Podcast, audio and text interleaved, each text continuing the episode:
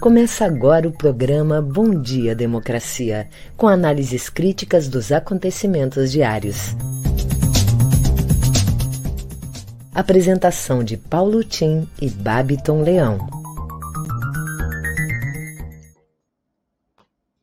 Bom dia, democracia! Bom dia, democratas de todos os quadrantes do Brasil Bom dia, internautas que nos seguem, nos acompanham aqui, caros colegas de trabalho e visitantes convidados de hoje, o meu bom dia. Hoje, oito horas da manhã, em Brasília, capital da esperança, a esperança de todos os brasileiros. Hoje é dia 16 de março quarta-feira virtuosa, porque que distante de dois fins de semana. 2022, ano do segundo centenário da independência do Brasil, longa, difícil independência, ainda em processo. E 250 anos de Porto Alegre, também o ano do centenário do governador Leonel Brizola. Bem, hoje, nesse dia, nós também continuamos nos preocupando com os caminhos, não é, da guerra na Ucrânia e sobre as consequências desse processo aqui no Brasil. Há um fato novo também aparecendo aí no horizonte que é um novo surto de Covid, e não se sabe bem com que variantes, né? Na China, que teve um tal impacto que levou, inclusive, ao lockdown de duas áreas na China, e isso teve um reflexo na paralisação das atividades e imediatamente já se refletiu no preço do petróleo, que já caiu abaixo dos 100 dólares o barril de novo. Então, vejam, um dia a guerra aumenta para 145, o outro dia essa notícia do Covid na China já reduz o preço do petróleo. Diante disso, destaco um pouco uma velha frase, expressão que ficou famosa, deu origem até a um belo filme, né, do Nelson Rodrigues, dizendo: toda nudez será castigada. Nós estamos presenciando a nudez da guerra. Mas por que, que eu digo isso? Porque sempre a falsa premissa, o excesso de argumentos e, sobretudo, a falta de jeito falecem a melhor das razões. A verdade é que todos perdemos com a guerra na Ucrânia. E é importante quem diga guerra na Ucrânia e não da Ucrânia, porque ali estão se confrontando interesses de grandes potências, sobretudo Estados Unidos e Rússia. Bem, e perdemos por quê? Por que, que todos perdemos? Porque os líderes envolvidos nesse processo erraram. Bom, errou Putin, claro, por ter optado por essa, digamos assim, invasão um pouco né, até surpreendente à luz de vários analistas que não acreditavam que isso acontecesse mas também errou enormemente o presidente da Ucrânia, Zelensky, que também não avaliou os riscos da opção pelo Ocidente glamourizado. Erraram também os líderes europeus, e o Boaventura Souza Santos tem um excelente artigo que eu tenho reproduzido aqui é, na nossa newsletter, mostrando que os líderes europeus falharam na sua capacidade de amortecer o conflito e promover um diálogo diplomático. Mas errou também o presidente Biden em sua política externa, que se diga de passagem, é agressiva, é improvisada e que, em lugar da promoção da paz da região, ela fomenta a guerra, fomenta a guerra e fomenta uma atitude anti-Rússia, russofóbica, tudo lembra um pequeno romance do Dostoiévski. Aliás, banido numa das universidades americanas esse rastro do Rússia de Lenda Este, que lembra o Catão lá no Senado da República Romana, 150 anos antes de Cristo, terminava seu discurso sempre dizendo Cartago de Lenda Este. Agora é o Biden dizendo Rússia de Lenda Este. O nome desse pequeno romance maravilhoso do Dostoiévski, que eu reli outro dia, inclusive, chama-se Uma História Lamentável. É o que estamos assistindo nessa guerra na Ucrânia, uma história lamentável. Bom, vamos às manchetes do dia aqui com o Babiton. Bom dia, Babiton. Bom dia, democracia. Bom dia, Paulo Tim. Bom dia para toda a nossa audiência. Trago agora algumas das principais manchetes do dia, iniciando pelo G1. O Brasil registrou 323 mortes por Covid-19 nas últimas 24 horas, totalizando 655.649 óbitos desde o início da pandemia. O governo decide antecipar 13º de aposentados da Previdência e liberar saque de mil reais do FGTS. Pressionado, o presidente da Petrobras descarta pedir demissão. Bolsonaro cita a queda do petróleo e pede que Petrobras baixe os preços. Zelensky se reúne com líderes de três países europeus em Kiev. Putin diz que a Ucrânia não parece querer solução para a guerra. Folha de São Paulo. Militares se movimentam para evitar que Centrão comande Petrobras. Projeto que obriga cidadão a pagar perícia do INSS se perder a ação é aprovado na Câmara. Na CNN Brasil, Senado aprova a lei Paulo Gustavo, que libera incentivos à cultura. No Estadão, lockdowns na China devem atrapalhar ainda mais as cadeias de suprimentos globais. Tesoureiro do PSDB cobra ética de leite e diz que governador deu prejuízo. Jornal Brasil de Fato. MST coleta assinaturas em campanha contra a exclusão do Mato Grosso da Amazônia Legal. E bolsonaristas migram para o PL e PSD racha apoio a Eduardo Leite. Bom, Paulo Tino, nosso Bom Dia Democracia de hoje, vamos receber a militante do Fórum Social Mundial, representando a Remir Trabalho e IABET, também doutorando em Desenvolvimento Econômico, professora, pesquisadora e consultora em Formação Corporativa em Direito e Relações Sociais e do Trabalho, Paula Freitas, que vem conversar conosco justamente sobre o Fórum Social Mundial. E a vereadora de Porto Alegre, pelo PT, Laura Cito, que vem falar com a gente sobre o Programa Municipal de Aquisição de Alimentos, projeto da vereadora, que foi aprovado na Câmara de Vereadores. Em seguida, eu volto com o Boletim Coronavírus, aqui com a situação de Porto Alegre. É com você, Paulo Tim. Ok, Babito, muito obrigado. Bem-vindas, convidadas de hoje. É uma honra recebê-las aqui no Bom Dia Democracia. Bem, como fazemos diariamente, estamos aqui abrindo o nosso programa, com o apoio da Central Única dos Trabalhadores Rio Grande do Sul, a Durg Sindical e Cressol. Bom Dia Democracia é um contraponto à grande mídia corporativa na defesa da informação como um direito da cidadania e da democratização da imprensa nos termos da Carta Mundial da Mídia Livre, aprovada no Fórum Mundial em 2015. Bem, Aqui destaco que eu sou Paulo Tim e registro os temas comentados com os respectivos links no meu Facebook, que ficam também registrados na correspondente newsletter diária que enviamos a todos os interessados. Bem, aqui nesses, nesses destaques já das manchetes de hoje, nós vamos dar uma olhada nas capas dos principais jornais do país que evidenciam o foco das atenções aqui no Brasil. Capa de Globo, Rio de Janeiro. Ministro das Minas e Energia defende impostos sobre combustíveis. Bento Albuquerque diz que estudo feito pelo governo evitaria oscilações de preço.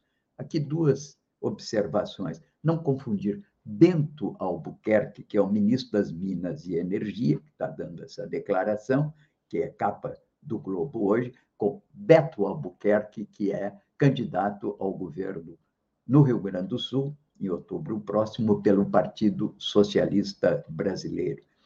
Em segundo lugar, o destaque, sim, que merece uma reflexão a partir dessa capa. Há um grande imbróglio nas esferas governamentais sobre que política adotar, enfim, sobre os preços dos combustíveis. É óbvio que, por um lado, existe uma tendência sustentada pelo Ministério da Economia, pelos economistas mais ortodoxos e também pelo presidente atual da Petrobras, General Luna, do alinhamento de preços da Petrobras com os preços internacionais. Por outro lado, entende, está o presidente Bolsonaro agora, porque ele tem umas eleições pela frente e sabe que se os preços forem para as nuvens, ele vai perder eleições. Então, ele já está divulgando, inclusive, uma mudança no presidente da Petrobras e mudança na política de preço. Interessante que isso vem exatamente ao encontro do que dois candidatos da oposição à presidência também vêm defendendo. O Ciro Gomes, que tem advogado pela transformação de Petrobras em empresa pública, e o próprio Lula, que tem também dito que quer preços brasileiros do petróleo brasileiro para os preços dos combustíveis usados pelos brasileiros. O imbróglio está grande e se espera que haja disso um desfecho. Creio que vai cair o presidente da Petrobras. Afinal de contas, o presidente da República, como ele diz, ele ainda tem a caneta. Vamos ver o que, que vai acontecer nos próximos dias. Bem, capa do Estado de São Paulo, Estadão plano para baixar preço do diesel pode elevar preços em nove estados e Distrito Federal. Isso porque a alíquota uniforme do ICMS, aprovado na PEC, que é a, o, a, a, o projeto de emenda à Constituição, recentemente aprovado no Congresso e sancionado pelo presidente, que fixa uma alíquota única no país para o ICMS, ele tem um potencial, diz aqui a capa, manchete de capa do Estadão, tem potencial de aumentar a taxação. Simplesmente não fizeram as contas. Imaginaram que isso era uma fórmula mágica e agora, no momento em que vai implementar a ideia, percebe-se que, como antes as, as, as taxas respectivas nos vários estados eram diferentes, agora foram verificar e se deram conta de que se usar uma taxa média vai acontecer que a taxa média é mais alta que a taxa média anterior. É uma brincadeira, faltou estudo prévio, está tudo sendo feito a toque de caixa, né? sem que haja uma, um estudo e uma reflexão maior sobre isso. Aliás, eu destaquei na minha coluna da semana passada que, em lugar de voltarmos um pouco a refletir sobre como o Brasil enfrentou a crise do petróleo, e nisso aí tem uma crítica que eu faço ao presidente Lula, que ontem lembrou 2008. 2008 não foi crise do petróleo, foi uma crise financeira. Mas o Brasil sofreu uma crise do petróleo violenta em 1973, 74. O preço subiu de 2 dólares e 50 o barril para 14, e logo depois, no final da década, para 15. Bom, aquilo foi uma crise do petróleo. Saber como é que nós enfrentamos aquilo? Naquela época, criou-se o Proálcool, que hoje é uma realidade. O autor era um grande amigo, colega meu do IPE, que era o Bautista Vidal. E havia uma crítica muito forte também no âmbito do IPEA, e o autor foi Marco Antônio Campos Martins, que escreveu um texto chamado Impasse, e que dizia isso, que estimular o consumo do petróleo quando ele eleva consideravelmente isso acaba acarretando um custo, um ônus, não só no balanço de pagamentos, como ele dizia, mas para a sociedade, porque redistribui isso para o conjunto da sociedade. Era importante que a gente voltasse um pouco atrás e pensasse isso. Só para finalizar aqui, vamos ver o que, que o podcast hoje do grupo Folha Wall não conseguia localizar, anda meio perdida a informação do G1, não conseguia localizar o podcast, o assunto. Mas, bem, aqui no podcast Café da Manhã, trata da questão da Rússia e diz os desafios das negociações de paz entre Ucrânia e Rússia. Conversa entre os dois países avança em ritmo lento enquanto violência continua. É óbvio que só vai haver uma definição daquele processo quando o presidente Zelensky, que já começa a cair na real, compreender que tem que fazer um entendimento que, enfim, compreenda a natureza das forças em conflito. As forças em conflito não são de valores, são forças bélicas, são é, com a capacidade de destruir a humanidade. Isso é o que se chama de realpolitik. Ele sonhou, e sonhou, inclusive, que o Ocidente ia mandar aviões, tropas etc., em sua salvação. Eu não estou discutindo aqui valores, estou discutindo o senso de responsabilidade política que, deve, que faltou, faltou a Putin, faltou a ele, Zelensky, faltou aos líderes ocidentais, e que levou a esse flagelo hoje de 3 milhões de pessoas abandonando suas casas, sua vida. Bem, vamos então agora às, ao boletim coronavírus com o Babiton.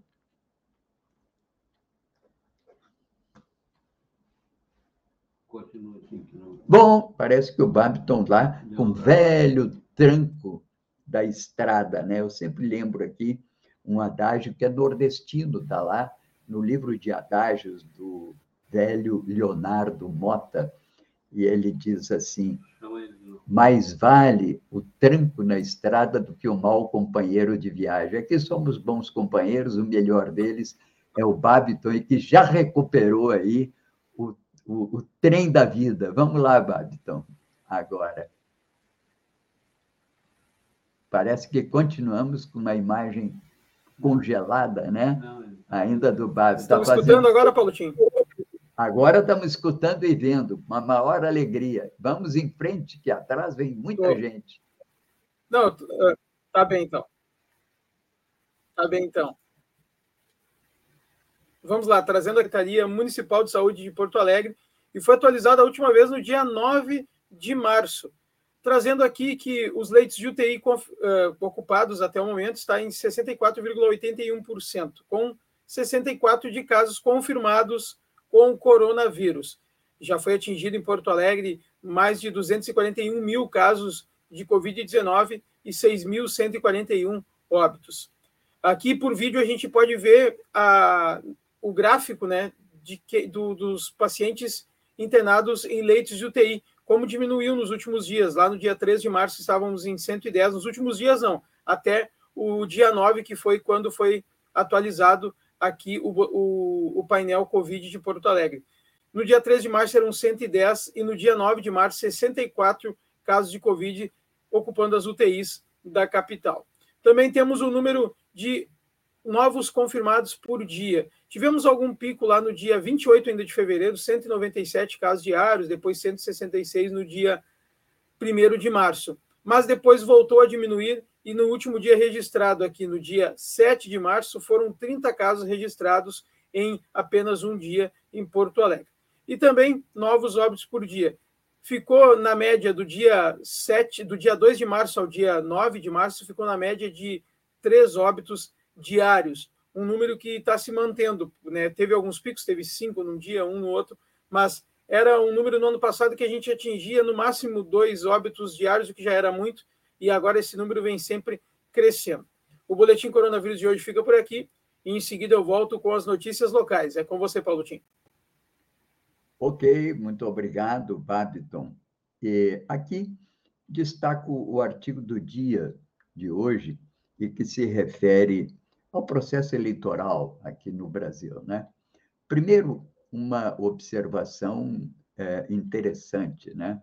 Outro dia, Maria Hermínia Tavares, que é cientista política, professora da, da, da USP, ela escreveu um artigo cujo título era O Requiem do PSDB, ou seja, um partido que se contrapôs, inclusive, como alternativa de centro-direita à centro-esquerda representada pela emergência do PT, partido criado por FHC, que era o que foi o PSDB, saído de uma costela né, do antigo MDB, aliás, na época chamava PMDB, e que entra em verdadeiro colapso hoje, entende? Depois de vários anos de afirmação, sobretudo em São Paulo, fizeram muitos, vários governos paulistas, inclusive na capital, e de forte concorrência é, no plano federal.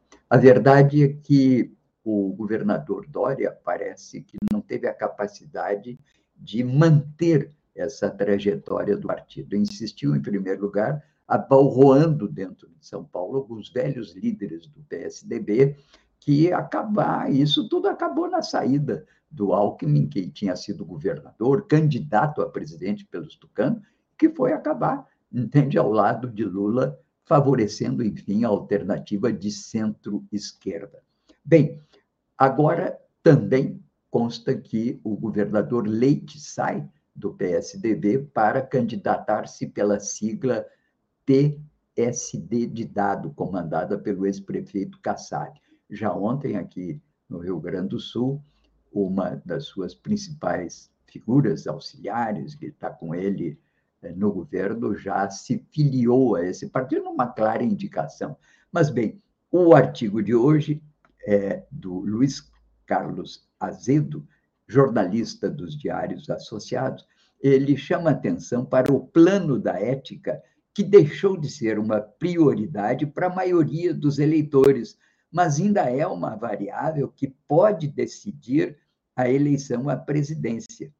Diz ele, o presidente Lula confirmou que vai mesmo convidar Geraldo Alckmin para o vice na sua chapa, a despeito das residências do PT e partidos de esquerda que o apoiam como o PSOL.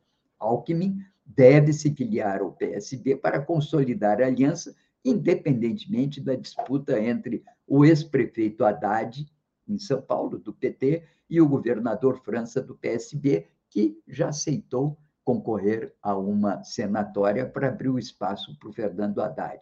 O lançamento da chapa vai ocorrer, certamente, por esses dias. Apesar de ser o líder absoluto das pesquisas de opinião, Lula está preocupado com a, com a resiliência de Bolsonaro, do qual vem mantendo uma distância em torno de 10% das intenções de voto, segundo pesquisas. Para quem participou de muitas eleições, perdeu três, ganhou duas, essa diferença é muito pequena para se subestimar o adversário, diz Lula. O já ganhou petista não fez a cabeça de Lula. E ele está destacando e chamando atenção para que seus correligionários não fiquem de salto alto, com vestido de festa. Ainda há uma longa luta até a conquista da vitória. Avalia, enfim, Lula que Bolsonaro tem possibilidade de se reeleger, porque sua candidatura parece ter um lugar garantido no segundo turno. E eu acrescentaria, sobretudo diante atualmente das suas oportunísticas, mas isso faz parte da política, né? manobras no sentido de ter um programa que é o Auxílio Brasil, de apoio à população mais vulnerável, e agora com a sua posição, que é uma posição de relativa equidistância do conflito lá na Ucrânia, e que está levando a que ele intervenha na política de preços na Petrobras, com vistas ao controle de preços dos combustíveis. Tem razão, portanto, o presidente Lula de destacar, e ele aparece isso hoje na coluna do Luiz Carlos, a coluna é de ontem, na verdade, do Correio Brasiliense, do Luiz Carlos Azedo. Bem, vamos aqui ao Babiton para que ele nos traga as notícias locais. Babiton, é contigo. Vamos lá, Paulotinho, trazendo aqui as notícias locais do Matinal. Rio Grande do Sul tira a obrigatoriedade do uso de máscaras ao ar livre. No dia em que o Rio Grande do Sul completou duas semanas de queda na média móvel de mortes relacionadas à Covid-19, o governo estadual anunciou o fim da obrigatoriedade do uso de máscaras em ambientes ao ar livre. Um decreto sobre o assunto deverá ser publicado hoje a partir da decisão tomada pelo Gabinete de Crise para o Enfrentamento da Doença que já, cres... já causou mais de 38.700 mortes no Rio Grande do Sul em dois anos. A medida segue o caminho de diversas cidades e estados brasileiros em um momento que o governo federal articula politicamente para mudar a classificação de pandemia para endemia. Apesar da liberação, técnicos do governo ressaltaram a importância do uso de proteção facial para pessoas com comorbidades ou que estão com sintomas gripais projeto da Mina Guaíba é arquivado pela FEPAM. O projeto da Mina Guaíba foi arquivado pela Fundação Estadual de Proteção Ambiental FEPAM. Com a decisão, que é da última segunda-feira, o empreendimento, que seria a maior mineração de carvão a céu aberto da América Latina, teve seu processo de licenciamento encerrado. Estudos insatisfatórios, dados sobre o impacto ambiental inconclusivos e falta de informações complementares solicitadas foram alguns dos principais motivos que motivaram a decisão, embasada em 45 argumentos técnicos. O parecer foi assinado pela bióloga Andréa Garcia de Oliveira, chefe do setor de mineração da FEPAM. Casos de dengue em Porto Alegre têm aumento superior a 270%. Os casos de dengue na capital aumentaram 276% em apenas 10 dias, segundo o boletim epidemiológico de arboviroses da prefeitura. Conforme o documento, a capital alcançou ontem a marca de 98 infecções confirmadas da doença. Desses, 95 são autóctones, quando são contraídos na cidade. Para se ter uma ideia do tamanho do crescimento, o município tinha, até 5 de março, 26 casos registrados. Há relatos em todas as regiões, mas a maioria ficou concentrada nos bairros Jardim Carvalho, 33, e Monte Cristo, 25. A partir do aumento da presença da doença, a Secretaria Municipal de Saúde intensificou as visitas aos locais mais atingidos. As notícias locais ficam por aqui. Em seguida, eu volto com as nossas convidadas. É com você, Paulo Tim. Ok, perfeito, Babton. Muito obrigado. Bom, como sempre fazemos, aqui espichamos um pouco essas notícias locais. Né? O Bapton já deu as principais notícias do matinal, mas eu reforço é, com esses, é, essa leitura que eu sempre faço aqui do lead editorial do jornal, né? E diz hoje, então, como já destacou o Babiton, né? que o que já vinha se tornando comum nas ruas agora foi oficializado por parte do governo. Caíram as máscaras. E eu faço aqui um parênteses: caíram as máscaras da face exatamente no momento que a China anuncia um novo surto com 5 mil casos diários em duas regiões, o que levou, inclusive, a lockout. E isso está tão grave que já levou, inclusive, a uma queda do preço do petróleo, que ontem voltou a ficar abaixo de 100 dólares o barril. Parece que não estamos nos dando conta que já tem uma outra tempestade no horizonte. Bom, o uso da máscara, que virou um costume nos últimos dois anos, está aberto, então, já. Por quem entende do assunto, a flexibilização foi considerada válida, mas deve ser mantida cautela. Sobretudo, a recomendação de que os idosos ou portadores de alguma uh, comorbidade devem manter a máscara. Eu, beirando aqui já, não é a minha provecta idade dos 80, continuo usando máscara. Bem, outro ponto foi a questão do licenciamento da mina Guaíba, agora definitivamente encerrado pela FEPAM. Assim, o que seria uma enorme mina de carvão a céu aberto do lado de Porto Alegre não vai sair do papel. Parabéns. Bom, traz também notícias do cotidiano da cidade, além de um convite para uma live à tarde. É já tradicional aqui que eles estão fazendo uma live à tarde, como nós também na rede fazemos todas as tardes às 14 às 15 horas, no espaço público, sempre levando a vocês um, o espaço plural, levando a vocês um debate sobre tema importante do momento. A nossa quarta-feira parece que vai ser de nebulosidade no estado, né? com períodos de chuva. Porto Alegre com 27 graus, deve chegar. Aqui estamos no litoral com 23 graus. Queria fazer um destaque aqui a duas notícias que também hoje nos é, acompanham. Bens avaliados em 64 milhões, daquele advogado Maurício Dallagnol, acusado de lesar clientes da Oi, vão a ON. É, o caso completou oito anos nesse ano e a maioria dos clientes é, ainda não recebeu um centavo, está aguardando que, enfim, a justiça parece que hoje inicia o leilão dos bens desse grande picareta que usou da sua condição privilegiada de advogado nesses processos é, da Oi que discutiam ações na antiga Companhia Rio Grandense de Comunicações. O Dallagnol, esse Dallagnol, que tem um outro, né, foi denunciado junto com outras pessoas pelo Ministério Público do Rio Grande do Sul pelos crimes de formação de quadrilha, patrocínio infiel, lavagem de dinheiro e falsidade ideológica.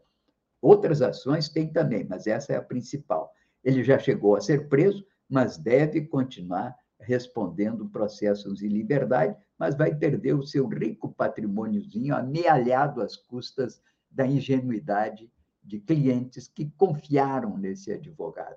Importante isso, a questão da ética profissional, da ética como uma medida que seja capaz de promover a convivência pacífica dentro de uma sociedade.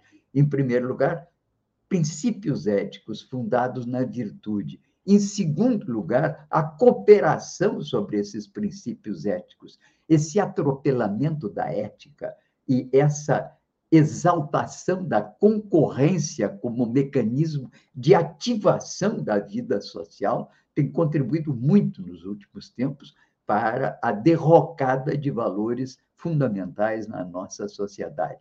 Lamentável. Realmente uma pena que estejamos perdendo, e, sobretudo, com essa exaltação do individualismo concorrencial. Né? Eu sempre digo que nós tínhamos, na fundação do Estado moderno, nós tínhamos duas opções, né? de acompanhar, digamos assim, a fundação desse Estado aqui, nisso que a gente tanto chama de mundo ocidental. Né? Nós tivemos dois autores do século XVII que demarcam o início dessa era, que era o Thomas Hobbes e o Locke. O Hobbes concebeu, sim, a necessidade de um Estado capaz de concentrar e administrar as margens de força que todos nós abdicaríamos para que houvesse uma autoridade central que impusesse uma ordem que fosse uma ordem centralizada. Isso porque se o mundo sucumbia em guerras que eram guerras sucessórias, principalmente na Inglaterra, não eram ainda nem de interesse econômico e nem de caráter propriamente religioso, eram fundadas em disputas pelo direito à coroa. Depois vamos ver outras guerras. Mas o Thomas Hobbes tinha pelo menos essa visão. Ele é um marco tanto para liberais quanto para não liberais no mundo contemporâneo. Ele é uma referência. Mas, em seguida, veio Locke e exalteceu a importância da liberdade individual. E, sobretudo, os momentos que nós estamos vivendo se fundamentam mais em Locke do que em Hobbes. Então, essa vivência, que é uma vivência de intensa concorrência, ela eliminou os mecanismos de apoio à solidariedade e de transformação do Estado num instrumento de regulação desses interesses, com a capacidade, enfim, de promover o desenvolvimento e uma relativa harmonia entre os membros da sociedade. Mas, bem, isso a propósito, então, desse leilão hoje do Dr. Maurício Dalenhal dos seus bens, e que é, enfim, um resultado da ação que a justiça promoveu contra ele. Outro tema que eu queria trazer aqui que é notícia hoje também, diz respeito aqui em Canoas, nossa vizinha Canoas, segunda maior cidade do estado. Diz aqui a matéria hoje é, da própria Prefeitura de Canoas, né? Recicladores é, selecionados pelo Canoas do Bem começam a receber triciclos. Para, diz a matéria, para Tiago José Lima Goulart, de 37 anos, o Canoas do Bem representa o impulso para a abertura de uma cooperativa de reciclagem de lixo. O que, que a Prefeitura de Canoas fez? A Prefeitura de Canoas quer tirar as carroças, mas não pode simplesmente dizer assim, é proibido agora trafegar carroça. Por trás do, do, da carroça, ou em cima, conduzindo a carroça, tem um carroceiro. O carroceiro tem família, tem filhos, entende? Ele precisa ser amparado. Aí a importância do Estado como instrumento de mediação a essa luta concorrencial desenfreada que vivemos. Então, em Canoas, a, a prefeitura, em boa hora, está administrando isso que nós aqui sempre advogamos, que é um programa de economia solidária. Economia solidária não é não é colocar comida aos que têm fome na rua com uma, o, o sopão, ou o que quer que seja. É, um, é outra natureza de atenção. É uma atenção voltada à formação de uma consciência empreendedora social e de reconhecimento dessa consciência empreendedora como um instrumento capaz de desenvolver uma certa solidariedade na sociedade através da formação de, de cooperativas ou de instrumentos de ação de colaboração social. Pois é isso que a prefeitura fez. Está tirando, sim, os cavalos, que vão ter agora provavelmente um cuidado especial, e esses carroceiros todos receberão triciclos. Além do triciclo, receberão um bônus, uma bolsa ou uma ajuda, um auxílio financeiro para que possam desenvolver as suas atividades. São catadores, principalmente, e isso deverá conduzir e fortalecer o movimento cooperativo desses catadores. Esse exemplo, que é o exemplo de Canoas, é o que sugere toda a pauta de economia solidária que foi dirigida por muitos anos por um nome muito caro a todos nós, chamava-se ele Paulo Singer, que foi o secretário da Economia Solidária, e desenvolveu uma intensa atividade e um elenco de orientações para formação de projetos de economia solidária nas prefeituras, coisa que elas ainda não estão fazendo. A Prefeitura de São Paulo, graças a um projeto do nosso querido senador Suplicy, agora vereador, projeto que ele deu o nome de Lei Paulo Singer, já criou na Prefeitura de São Paulo esse programa de economia solidária. Eu já mandei aqui, inclusive, o projeto, com a íntegra do projeto aqui, para o nosso líder da oposição na Câmara de Vereadores em Porto Alegre, tive acesso, o, o Suplicy me mandou, e espero que nós consigamos criar esses departamentos, esses programas de economia solidária em todos os municípios do Rio Grande. Essa é uma pauta, aliás, para os próprios governadores, para que deem um suporte estadual a essa rede de economia solidária, que é indispensável à criação de empregos e criação de renda adicional para famílias mais vulneráveis. Vamos, portanto, aqui chamar atenção e destacar e parabenizar a Prefeitura de Canoas por essa importante legislação, é, essa, essa importante iniciativa que tomou o número de lei 6.124, que havia estabelecido um prazo de dois anos para que os veículos de tração animal fossem proibidos de trafegar, andar na cidade. Bem, Agora vamos, então, ao Babiton, para que ele nos traga aqui a programação do dia. Babiton, o que, que temos hoje, Babiton? Vamos lá, Paulotinho. Temos muita coisa, muitos programas hoje aqui na tarde da Rede. E, claro, temos o Espaço Plural Debates e Entrevistas que acontece de segunda a sexta-feira, das 14 às 15 horas. Antes do Espaço Plural, quero informar que a gente teve um problema com a vereadora Laura Cito, queria participar aqui conosco. Ela está com, teve um, um compromisso de última hora e não vai poder entrar aqui no programa de hoje. Bom, hoje o Espaço Plural Debates e Entrevistas aborda o mundo que teremos depois da guerra entre Rússia e Ucrânia. Participam do programa o presidente eh, da representação central ucraniana brasileira, Vitório Sorotyuk, eu não sei falar o sobrenome dele perfeito, então talvez sai errado. Também é jornalista, professor e foi ministro do Ciência e Tecnologia durante o governo do presidente Lula, Roberto Amaral, e o doutor em História pela Universidade de Paris e professor aposentado em Universidade Federal Fluminense, Manuel Domingos. Então, hoje, às 14 horas, aqui na Rede, Espaço Plural, debates e entrevistas. De segunda a sexta, você pode acompanhar em todos os nossos canais. E também temos algumas novidades que vão acontecendo agora nas próximas semanas. No próximo dia 23 de março, agora aqui na Rede, vamos ter um programa novo, o programa Ciência Fácil, com a Márcia Martins, a Márcia Barbosa, perdão, a Márcia Barbosa, que é doutora em ciências, e vai trazendo o programa tentando explicar de maneira mais fácil como se aplica a ciência no dia a dia. A Márcia é uma parceira que já foi entrevistada, é considerada uma das 20 mulheres mais influenciáveis do mundo pela revista Forbes. E em seguidinha a gente vai apresentar aqui uma vinheta com a Márcia convidando vocês para assistirem o programa dela.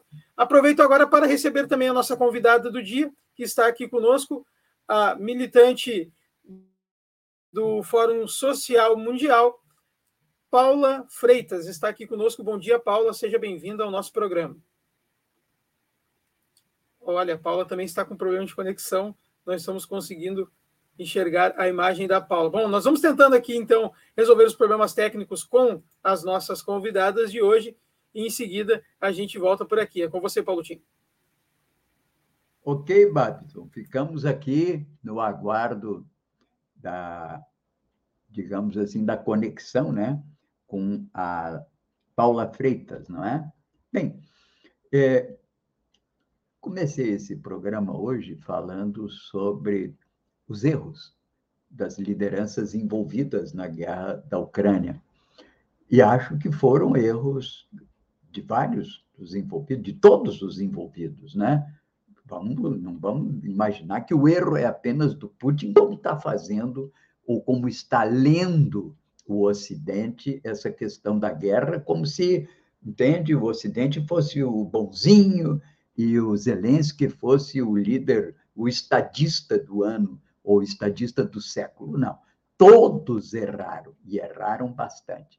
Mas vamos voltar, já que parece que foi feito o contato com a Paula, vamos voltar ao Babiton para que ele, enfim, converse com a Paula Freitas. É contigo, Babiton. Bom, vamos receber então agora a Paula Freitas, que é militante do Fórum Social Mundial, professora, é doutorando em desenvolvimento econômico, pesquisador e consultor em formação corporativa em direito e relações sociais e do trabalho. Bom dia, Paula, seja bem-vinda. Olá, bom dia novamente. É um prazer estar aqui na Rede Democracia, né? novamente falando do Fórum Social Mundial Justiça e Democracia.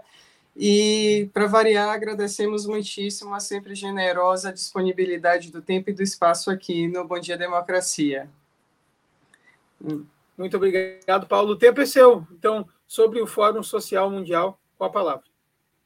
Então, vou dar uma notícia aqui em primeira mão, tá? É, ontem à noite obtivemos a confirmação da participação da ex-presidenta Dilma Rousseff, é, que fará parte né, da nossa mesa é, principal, a mesa de abertura, que é sobre as vítimas é, do sistema de justiça. E, juntamente com a ex-presidenta Dilma, teremos ainda nessa mesma mesa a participação do Luiz Nassif, da Marinete Franco, da Ana Paula Oliveira e da Fernanda Caigang, né? Então essa é a nossa assim mesa de abertura que traz o principal tema que puxou o fórum, que é essa questão é, da prática do lofé, né? Da instrumentalização da justiça para uma perseguição uh, política, a violência política. Então, assim, de fato, ficamos muito felizes com a confirmação e com o fechamento né, dessa, dessa programação.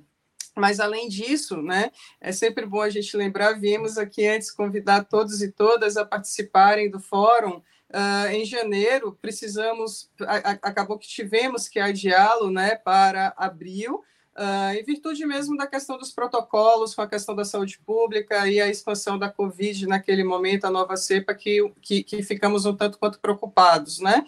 É, e aí, então, a nova data é de 26 a 30 de abril, mantida a cidade né, de Porto Alegre. Temos aqui uma mobilização nacional muito grande, participação internacional também, né, vindo pra, para o fórum. Uh, e esperamos com isso uh, cumprir aquele nosso projeto inicial de transformar o fórum num movimento que seja de engajamento político da sociedade, né, que some as forças sociais nesse processo né, de, de, de, construção do país, de pensar o país criticamente, de resistir. Então, mais do que um encontro com uma soma de seminários, que é importante para o processo de reflexão, de amadurecimento das compreensões dos processos, a gente também tem tentado ser protagonistas, né, é, e, e somado a, aos muitos movimentos sociais, na construção e na disputa aqui por um país que seja verdadeiramente democrático, né, e que possa somar as forças democráticas de todo o mundo, não ficando restrito ao contexto brasileiro, né? É, nesse processo temos tido agora o mês de março uma, uma série, né, de atividades uh, voltadas para um projeto pensado como o Março Mulher, para não restringir né, aquelas reflexões, eu pensar o protagonismo do papel do feminino e da mulher tão somente no dia 8 de março, ali é um ponto de partida, não pode ser o ponto de chegada. É, e nesse processo teremos hoje uma live sobre a questão da justiça de transição, né, contando aqui com com a participação também de uma série de mulheres pensando esse processo da, da, da, da, ruptura da ditadura para a democracia. Então, teremos a Eugênia Gonzaga, Renata Tavares, a Maria Marighella e a Carol Proner, né, refletindo perspectivas desse, desse processo hoje, às 19 horas, no canal do YouTube do Fórum Social Mundial, que é o FSMJD Underline TV. Né, esperamos contar com a participação de todo mundo por lá. Para abril, né, conseguiremos organizar a nossa marcha junto com o Fórum eh, das Resistências, mantivemos aqui a parceria, né, trataremos dos eixos temáticos que relacionam temas, com, temas como capitalismo e desigualdade, democracia e as forças sociais, os direitos dos grupos vulnerabilizados, questões relativas à comunicação e tecnologias, assim como né, um olhar para a cultura com esse papel de formação política, né? não só de não, não de entretenimento, que talvez seja o que menos importa na cultura, né? mas que ele venha sempre dentro e inserto num processo maior é, de formação política, de crítica, de entendimento sobre as nossas realidades.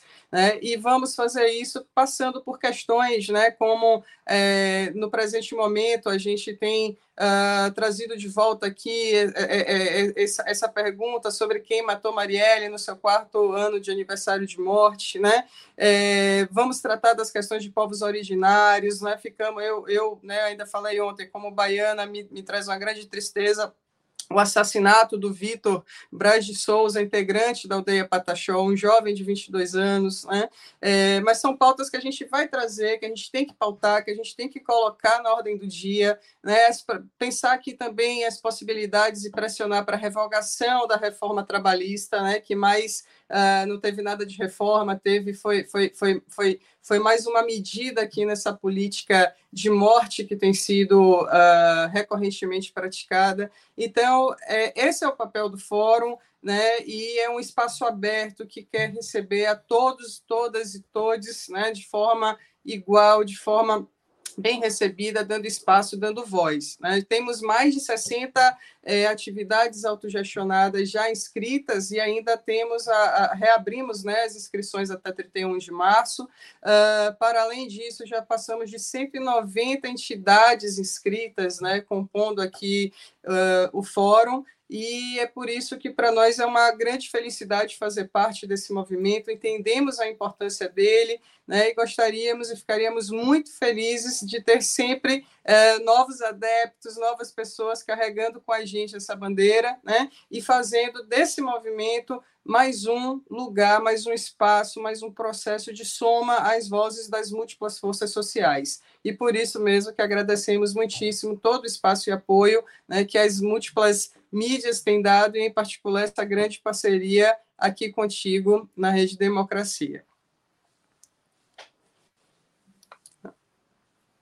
A Rede Estação Democracia está sempre de portas abertas aí para o Fórum Social Mundial. Paula, uh, eu só peço, antes da gente se despedir, que você possa só deixar mais atualizado com as agendas e datas e também uh, links e endereços para o pessoal poder encontrar, né? Claro, claro. Pois bem, é, nesse, em março agora nós temos hoje e nas próximas duas é... quartas-feiras, né, foi uma série de cinco lives uh, sobre a participação da mulher na sociedade política. E as lives já passadas e as que virão estão disponíveis no canal do YouTube do FSMJD Underline TV. É, quanto às inscrições para participar do fórum, né, é, podem ser feitas no nosso site, que é o fsmjd.org. Uh, e lá a gente vai disponibilizar todo o calendário, mas todas as atividades do encontro, porque como nos consideramos movimento, né, a gente não, não, não se entende presente só no encontro, mas o encontro, ele acontecerá de 26 a 30 de abril, no dia 26, começando com a marcha, que é um, um grande movimento que vai reunir na rua mesmo, né, as nossas é, manifestações, as nossas bandeiras, e após o dia 26, do dia 27 em diante, começam as atividades das mesas organizadas pelo fórum, né, cada uma uh, de, um, de um dos eixos temáticos que foram aqueles que eu tratei aqui, e dentro dessa agenda, tomando o pé de múltiplos espaços na cidade de Porto Alegre, é, teremos essa concentração das atividades uh, autogestionadas. Né? Nas atividades organizadas pelo, pelo, próprio, pelo próprio fórum, né? vamos contar com grandes participações. A Júlia Falquet tem sido uma grande parceira, né, que é uma grande pesquisadora, militante feminista uh, francesa, mas que circula todo mundo e tem ajudado a espalhar um pouco aí o, o, o a voz né, do fórum. Uh, e, e, e, temos aqui só que agradecer mesmo por todo esse apoio e aguardar a participação de todos. Né? No Instagram temos feito nossa pautado nessas agendas e será um grande prazer né, que termos todos que estão nos assistindo, acompanhando as nossas mídias, acompanhando as notícias que temos dado dia a dia né, acerca das questões sociais, das questões de transversalidade, né, da, da, da, da, democracia e da justiça em termos de Brasil, tentando sempre dialogar com o nosso contexto maior, que é o mundo, pensando sempre né, as relações no plano maior. E, e é isso. Estou aqui à disposição para quando né, vocês quiserem ou precisarem ou dúvidas, né? É, pode encaminhar um e-mail também para o fsmjd.2022@gmail.com que a gente está à disposição para comunicação também direta. Tá joia? Certo, Paula. Muito obrigado e volte sempre. Até uma próxima. Obrigada, estação. Bom, como eu disse antes, a Rede Estação Democracia traz uma boa novidade para todos vocês que nos veem, nos ouvem e nos ajudam a crescer com seus comentários e cliques. Na próxima quarta-feira, dia 23, às 16 horas, estreia aqui na rede um novo programa. Preste atenção aí no convite feito pela editora e âncora do Ciência Fácil, Márcia Barbosa. Com você, Márcia. Você já pensou quanta ciência tem numa xícara de café? Que você sempre se resfria no inverno e seu irmão e a sua irmã nunca se resfriam? Já pensou quanta ciência tem num belíssimo pôr do sol? A Rede Estação Democracia vai responder estas e outras perguntinhas no programa Ciência Fácil, quinzenalmente às quartas-feiras, 16 horas. Eu sou Márcia Barbosa doutor em ciência pela URGS, e eu e meus convidados vamos estar aqui falando de ciência. Vem conosco, vem!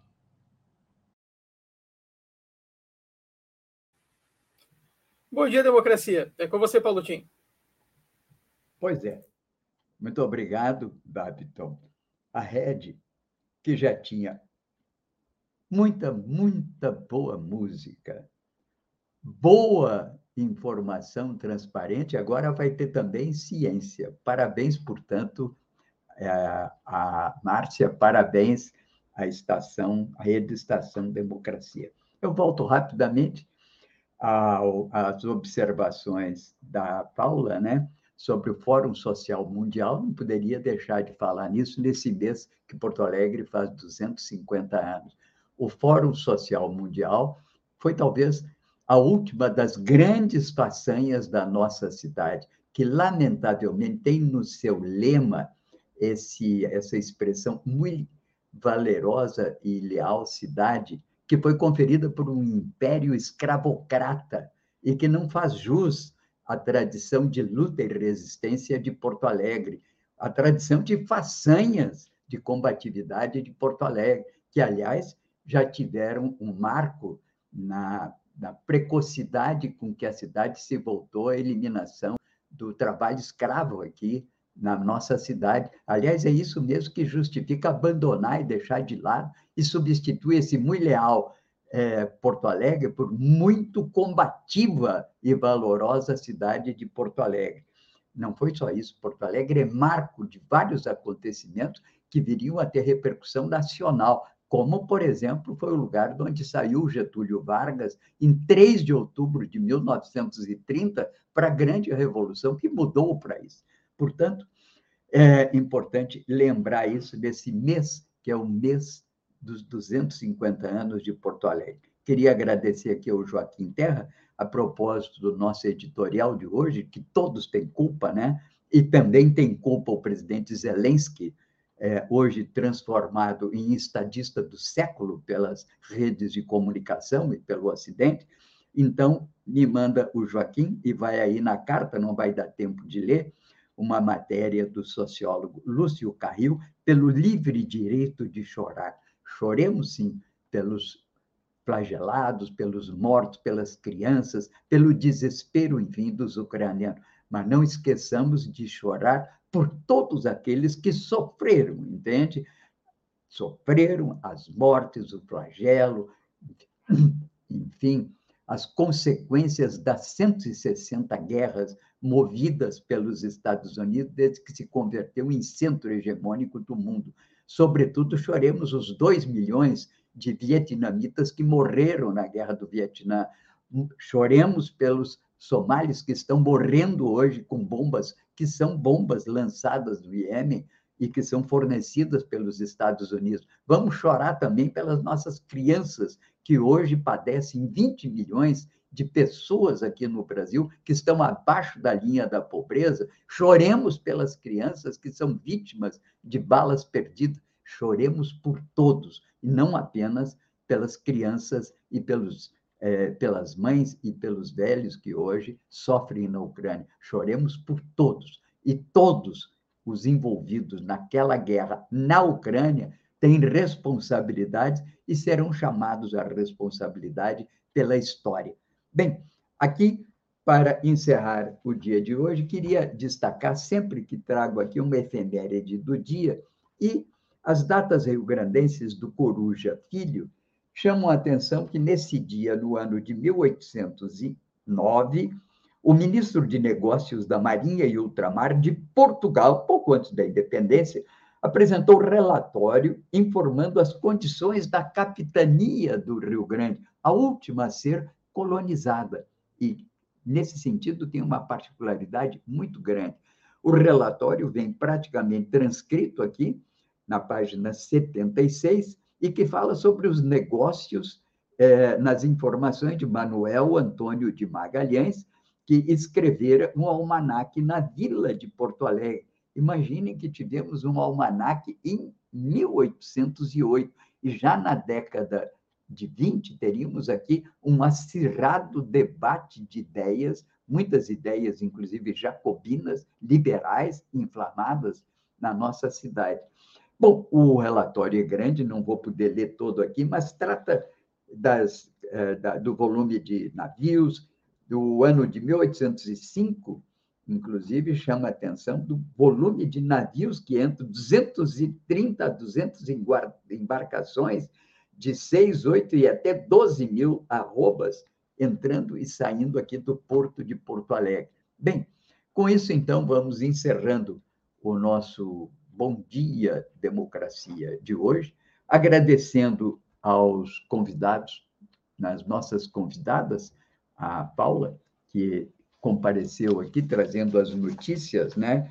A, a, Paula Freitas, que trouxe as notícias do Fórum Social Mundial, que vamos atualizando aqui ao longo da semana e do mês essas notícias. Agradecendo, sobretudo, aos ouvintes que nos acompanham, os internautas que nos acompanham aqui nesse programa, agradecendo a todas as redes e canais e links que participam aqui da rede Estação Democracia, e especialmente agradecendo aqui ao Babiton Leão, que é o nosso produtor e apresentador desse programa comigo, e aqui ao Gilmar, que é o responsável pelo som e imagem que vocês recebem aí em casa ficando por aqui e desejando um bom dia, democracia.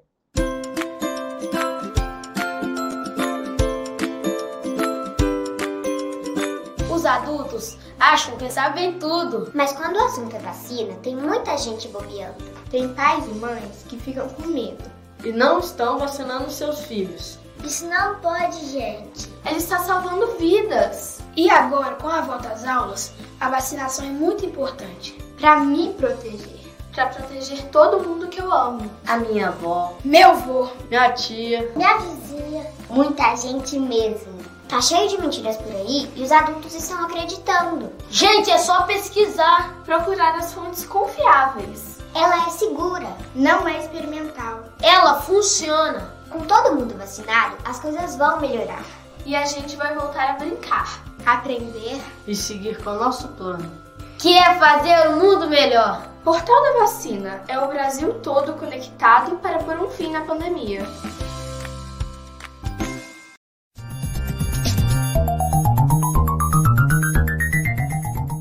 Este foi o programa Bom Dia Democracia. Nos encontramos amanhã às 8 horas.